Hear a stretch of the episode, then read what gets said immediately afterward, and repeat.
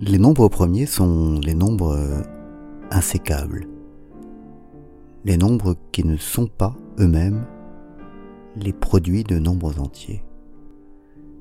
Les nombres premiers, c'est 2, 3, 5, 7, 11, 13, 17, 19, 23, 29, 31, etc ce sont les nombres qu'on ne peut pas représenter, qu'on ne peut pas décomposer en, en produits de nombres entiers. Et tous les autres nombres sont en fait des produits de nombres entiers. Depuis la plus haute antiquité, les nombres entiers euh, fascinent parce qu'on a le sentiment qu'ils sont qu'ils sont les briques de l'univers, au moins de l'univers mathématique, puisque tous les nombres, tous les autres nombres en, découlent.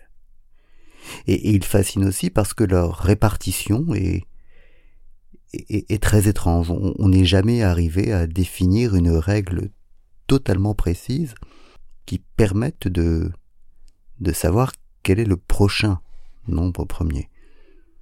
On sait désormais calculer des, des nombres premiers immenses qui sont beaucoup plus grands que, que, toute autre chose dans l'univers, mais il n'y a pas de règles totalement précises qui permettent de dire où sont les nombres premiers.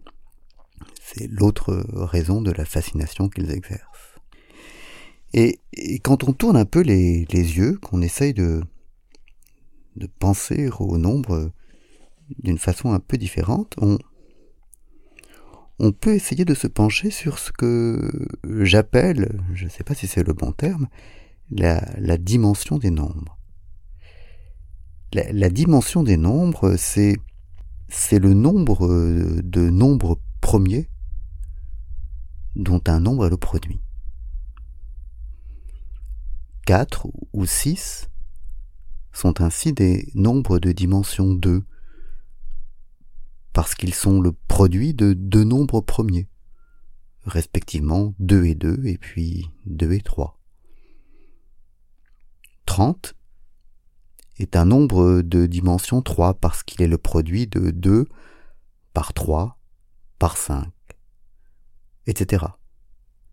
Et, les nombres premiers, par, euh, par définition, sont des nombres de dimension 1 puisqu'ils ne sont que le produit d'eux-mêmes par 1. Donc en fait ils ne sont que mêmes. Et, quand on essaye de représenter sur un graphique euh, la dimension des nombres, on, obtient euh, ce que j'ai fait ici. Quand on représente en abscisse les nombres et, en ordonnée leurs dimensions, on a cette euh, sorte de boulier, de carte perforée, de, de partition euh, qui ferait une musique probablement très moche qu'on a sous les yeux. En abscisse les nombres, en ordonnée leurs dimensions. Et il y a certaines choses qui se dégagent. Les nombres premiers proprement dits, qui figurent sur la ligne 1, ils sont nombreux, mais on, a le sentiment, et on le sait en fait, qu'ils se raréfient au fur et à mesure qu'on avance dans la suite des nombres.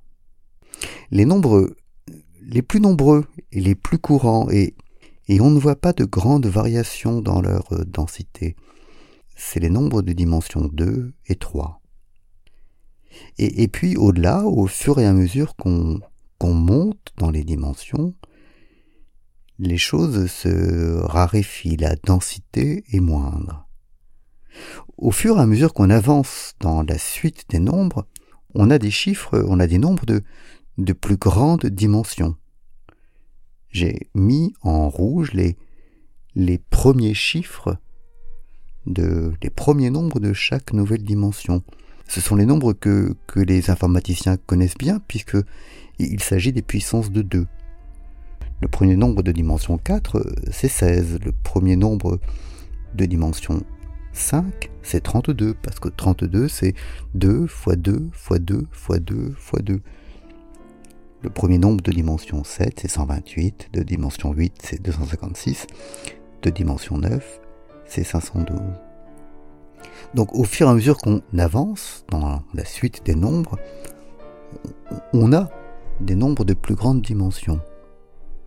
Mais je ne suis pas sûr, et c'est ce qu'il faudrait voir, je ne suis pas sûr que, que ces nombres de grandes dimensions deviennent plus courants. Je ne suis pas sûr que la dimension moyenne des nombres aille croissante au fur et à mesure qu'on avance dans la suite des nombres. Mais là n'est pas le plus important. Ce qui, ce qui est fascinant, je trouve, dans ce schéma, c'est le fait que même si on, ne voit pas la structure qui est à l'œuvre, on n'arrive pas à, à, se la mettre en tête, à la distinguer véritablement, ça n'est néanmoins pas le chaos total. Il y a là quelque chose qui, qui agit et qui est là. Et, c'est cela qui est fascinant.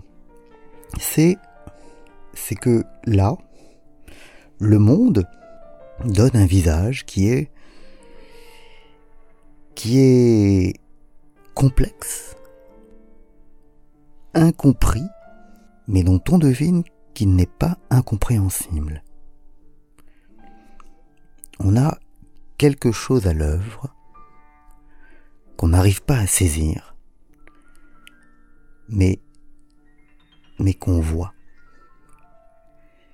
Et c'est cela, je trouve, qui est, qui est fascinant. Ça n'est pas simple, c'est même probablement compliqué, mais mais c'est là. Et c'est cela qui est fascinant. Bonne journée.